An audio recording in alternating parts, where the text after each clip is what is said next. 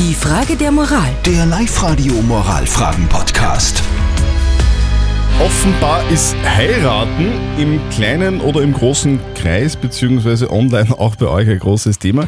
Es ist auch die Frage der Moral, die uns der Tim geschickt hat. Er schreibt, er ist auf eine Online-Hochzeit eingeladen. Das Brautpaar will eine mehrstündige Video-Chat-Übertragung daraus machen. Drum wollen sie, dass die Gäste, die virtuell eingeladen sind, die Geschenke vorab schicken, damit das Brautpaar dann bei dieser Videokonferenz die Geschenke aufmachen kann. Der Tim hat sich jetzt gedacht, oh, nö, da kaufe ich aber nichts, weil er auf die Hochzeit äh, nicht wirklich physisch eingeladen ist und dort auch nichts zum Essen und zum Trinken kriegt. Ist das okay? Das war die Frage vom Team.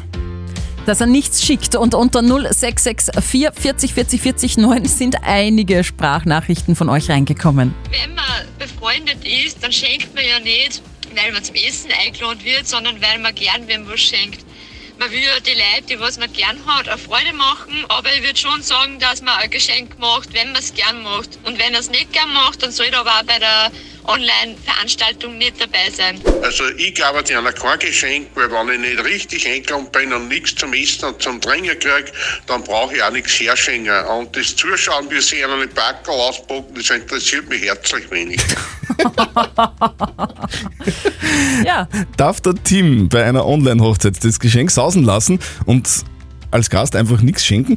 Moralexperte Lukas Kehlin von der katholischen Privatuni in Linz. Das mit den Geschenken ist so eine Sache. Geschenke sind freiwillige Gaben, zu denen sie niemand zwingen kann.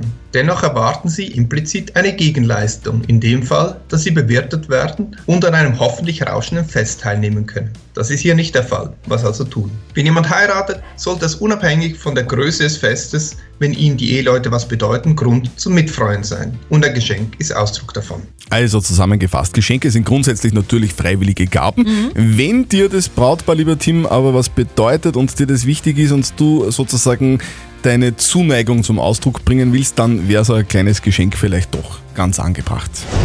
Die Frage der Moral. Der Live-Radio Moralfragen-Podcast.